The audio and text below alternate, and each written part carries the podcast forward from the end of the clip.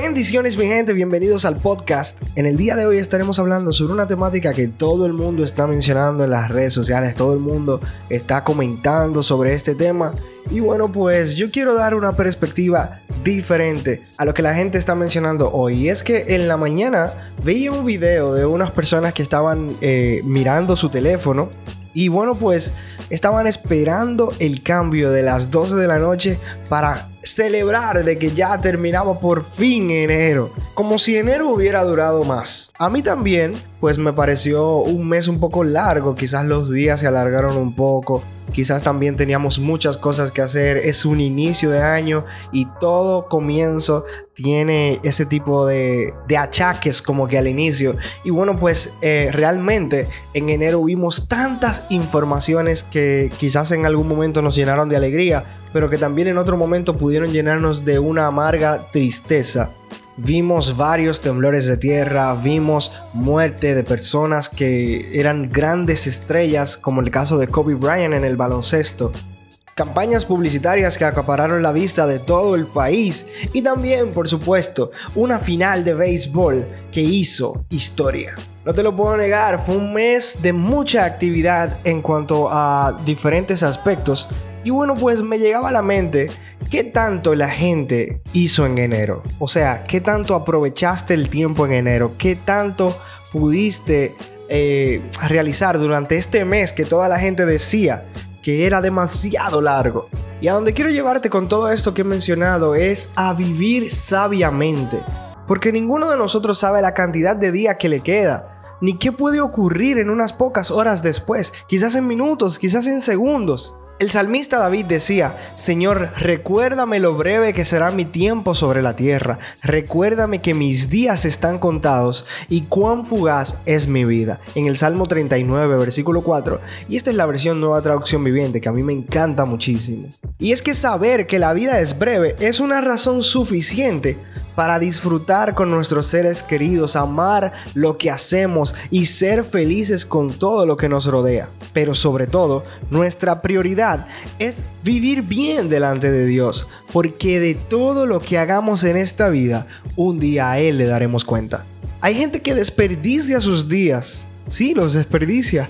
Quizás tú desperdiciaste un día solamente viendo lo que había en las redes sociales o quizás estabas enojado con una persona que te lastimó en vez de ir donde esa persona y decirle, mira, yo entiendo que tú me lastimaste, yo te pido perdón si hice algo que hizo que tú me ofendieras, pero yo también quiero sanar mi corazón. Quizás trabajaste más de lo necesario y duraste mucho tiempo lejos de tu familia y sobre todo alejado de Dios. La vida es pasajera y es necesario aprender a vivir sabiamente. Y el salmista vuelve y repite, haznos entender que la vida es corta para así vivirla con sabiduría. Esto es en Salmos 90, 12, para que usted lo busque y medite en este versículo. Qué rápido pasa el tiempo.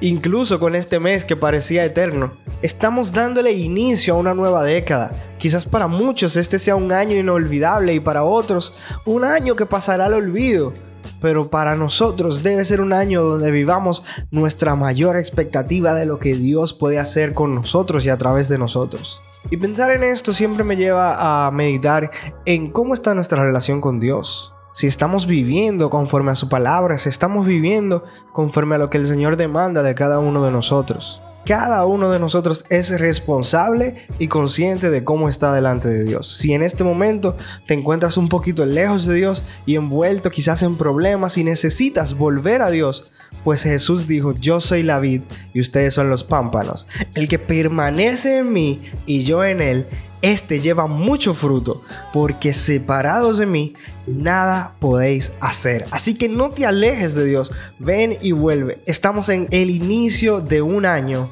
que yo sé que será de gran bendición para toda la gente que me está escuchando. No podemos quizás retroceder el tiempo, pero sí podemos aprovechar el día a día y mejorar nuestra relación con Dios por sobre todo para transmitir el amor de Dios a través de nuestra actitud, de nuestras acciones a esta generación. te animo también a que reflexiones acerca de la vida que tienes y tomes decisiones sabias para no desperdiciar un día, ni un segundo, ni un minuto más de tu vida. Nada es más importante que Dios y tu familia, así que dedícales tiempo. Si estás lejos de Dios, como te mencionaba, no esperes a mañana para volver a sus pies, ni dejes de ponerte a cuenta con su Hijo. Y eso que si aún no lo has recibido en tu corazón, pues te invito a que abras las puertas de tu vida y le permitas al Señor entrar.